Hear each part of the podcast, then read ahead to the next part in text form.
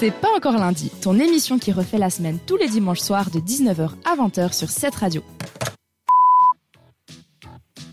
C'est le plus grand boss de toute la ville, Picsou. Picsou. C'est le plus puissant de tout Canardville, Picsou. Picsou. Il vaut des milliards en or, en dollars. Picsou.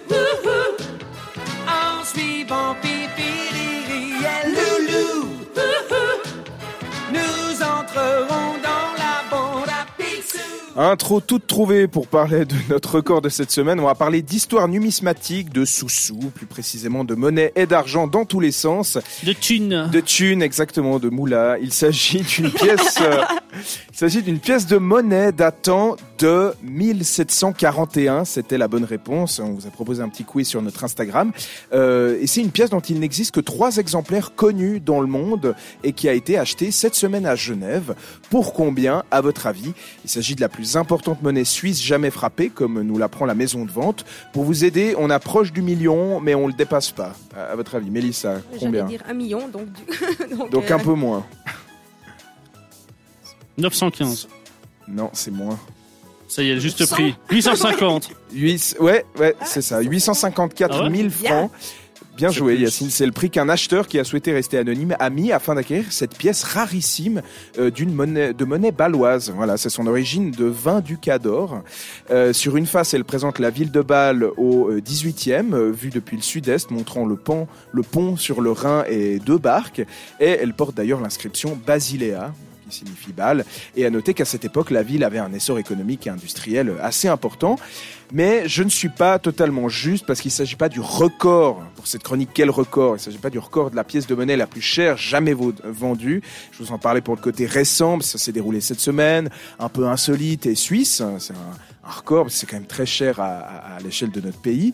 Mais le record de l'histoire appartient à une pièce d'or américaine de nom de Double Eagle, datant de 1933 et qui a été vendue par la maison Sotheby's à New York pour 18 1,9 millions de dollars, alors qu'elle a une valeur originale de 20 dollars. Donc voyez le, le ratio.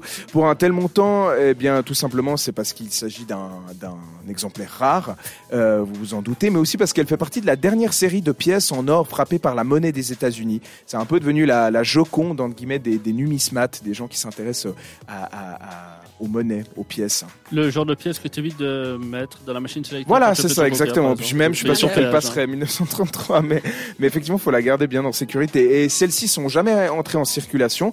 Euh, à l'époque, c'était sous le président américain euh, Franklin Roosevelt qui avait au, même moment décidé de la fin de la convertibilité de la monnaie américaine en or, suite notamment à la Grande Dépression et le crash boursier de 1929. Donc ça rentre dans tout un contexte. La plupart ont dû être rendus au gouvernement américain de ces double eagle et déclarées illégales à, à posséder, à l'exception de celle-ci qui a été vendue donc il y a quelques années. Elle est la seule au monde à pouvoir être possédée légalement.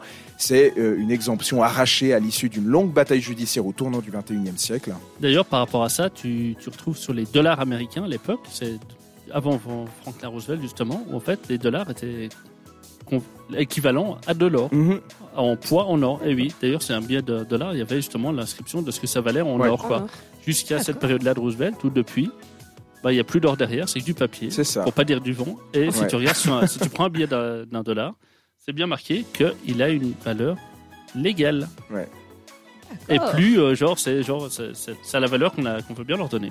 C'est ça, exactement. Voilà pour ces histoires d'argent et de montants impressionnants en parlant bah, d'argent. Une chronique un peu mise en abîme sur la monnaie dans le monde de la monnaie. Si ça vous intéresse, vous pouvez peut-être mettre d'ores et déjà une belle pièce de 5 francs suisses du millésime 2022 de côté, en espérant que quelqu'un la retrouve dans quelques centaines d'années. Vous aurez ainsi contribué à laisser un témoin de notre histoire, pourquoi pas Tu sais ce que je me misais à faire, moi, plus Non. jeune? C'est débile, hein. Mais genre, un peu dans, le- dans le même délire. Quand j'allais, quand j'allais en vacances, quelque part, je prenais des pièces de 1. Ouais. Des pièces de 1 franc, tu vois. Ouais. Et genre, mais genre en Égypte ou euh, À en- l'étranger. à l'étranger. En fait, euh, quand tu allais faire un tour en bateau, ben, je la balançais et je me disais. genre, non mais. Quelqu'un va la dans retrouver. 200-300 ans, Mmh. un jour, quelqu'un va la retrouver et se dira Mon Dieu, les Suisses sont venus jusque-là, la preuve en est, tu vois. C'est pas débile Ah ouais. du tout. Donc Ouais. euh, voilà, il y a des petites pièces qui sont au fond de l'océan tu, à cause de moi. tu vas euh. influencer l'histoire, c'est pas c'est mal. clair. Ouais. Et ouais, vive la La Bon Confédération. geste. Donc voilà, effectivement, c'était pour cette pièce suisse et cette pièce américaine qui est la plus chère jamais vendue au monde. Eh ben en tout cas, on va rester tout de suite avec Throwback. c'est un peu plus rythmé. C'est Michael Patrick Kelly sur C'est pas encore lundi. Restez avec nous. C'est pas encore lundi, alors réagis à l'émission sur Instagram Même depuis ton lit.